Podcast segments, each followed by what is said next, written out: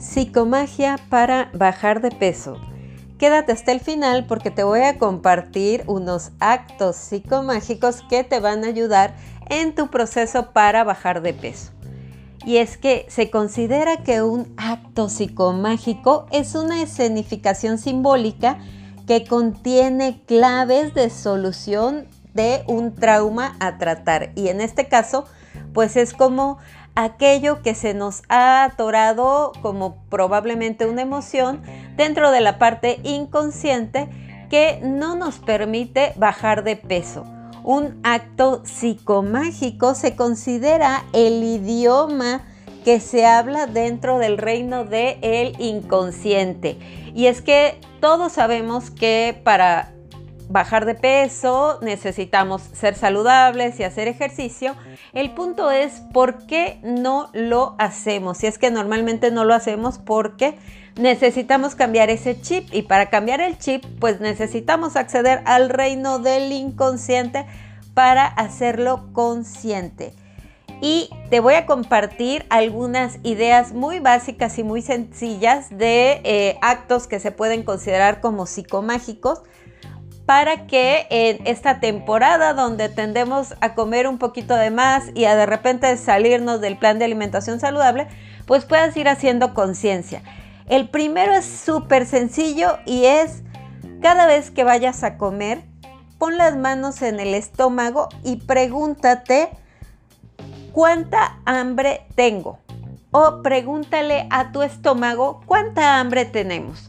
Pocas veces nos damos esa oportunidad de hablar con las partes de nuestro cuerpo y las partes de nuestro cuerpo son muy sabias. Si tú les preguntas, vas a saber cuál es la respuesta adecuada y simplemente al dialogar con tu estómago y preguntarle, querido estómago, ¿cuánta hambre tenemos el día de hoy?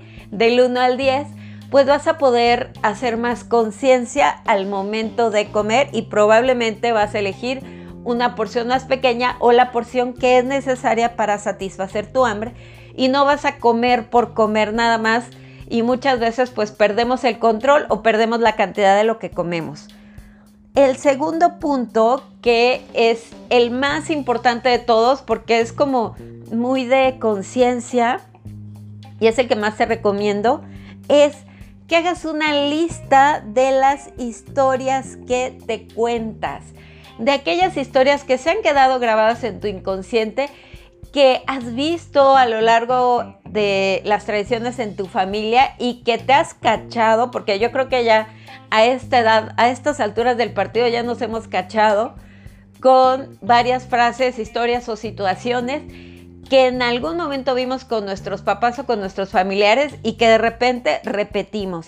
Y entonces proponte hacerlo diferente, como que como por ejemplo eh, que tenemos que, no sé, algo que es muy fuerte, ¿no?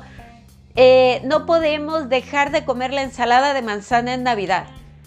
Y entonces, o sea, como cosas de ese estilo o que tenemos a fuerza que comer mal, o por ejemplo el típico, Maratón Guadalupe Reyes, o sea que todo el tiempo así, Maratón Guadalupe Reyes y tenemos que comer mucho y tomar mucho y como o sea, como demasiados excesos en la temporada navideña, por ejemplo, o que tienes que comer rosca de reyes.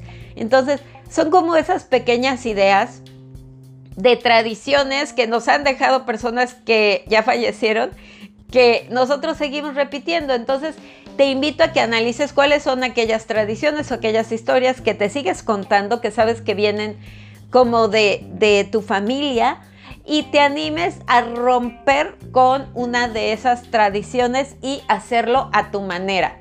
Puede ser muy extremo, como por ejemplo algo muy sencillo, lo de la ensalada de manzana y decir, pues este año no voy a comer ensalada de manzana. Y eso es algo como muy extremo. O la otra es decir, ok, este año voy a hacer mi versión de la ensalada de manzana y voy a hacerla con yogur griego y le voy a poner fruta y no le voy a poner azúcar y le voy a poner, no sé, eh, stevia, por ejemplo, o monk fruit. La voy a endulzar de una manera diferente o le voy a poner nueces o no le voy a poner pasas. O sea, hacerlo a tu manera. Y de esta manera, pues vas a estar rompiendo y va a ser un acto disruptivo en tu vida que te va a ayudar a hacerlo diferente. La otra, el tercer punto es a lo mejor piensas que ya pues en, en temporada, no sé, navideña, pues ya para qué ya para qué intento hacer lo de los hábitos, mejor lo paso para enero, pues total, ya vengo de estar comiendo muchísimo, no sé, de cuarentena o, así, ya vengo de estar comiendo mal, entonces pues ya me sigo de largo con eso. Entonces, o ya no, o sea, ya para qué hago ejercicio, en diciembre nadie hace ejercicio, ¿no? Todo el mundo empieza a faltar y así. Entonces, ¿qué tal si lo haces de forma disruptiva y dices, no, o sea, este mes sí me voy a aplicar y voy a hacer ejercicio y voy a encontrar una actividad física que me guste para que cuando llegue enero y todos quieran comenzar la carrera por lo saludable, yo ya vaya bastante adelantada en ese asunto.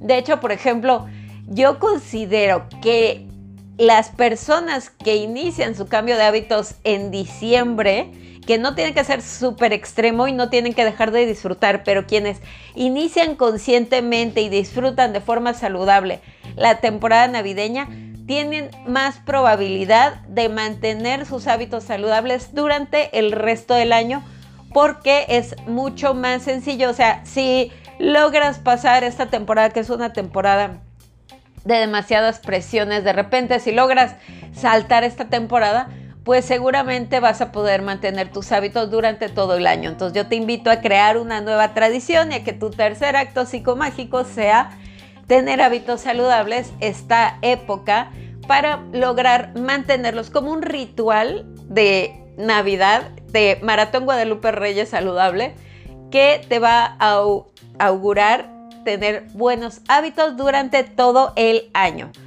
Y recuerda que hasta que no hagas consciente lo que llevas en tu inconsciente, este último dirigirá tu vida y tú le llamarás destino. Y yo te envío un gran abrazo. Esperamos que hayas disfrutado el tema del día. Te esperamos mañana con más rutina saludable. Únete a la comunidad Rutina Saludable y ayúdanos a transformar la vida de más personas compartiendo este podcast con quienes necesiten un cambio radical desde el amor propio.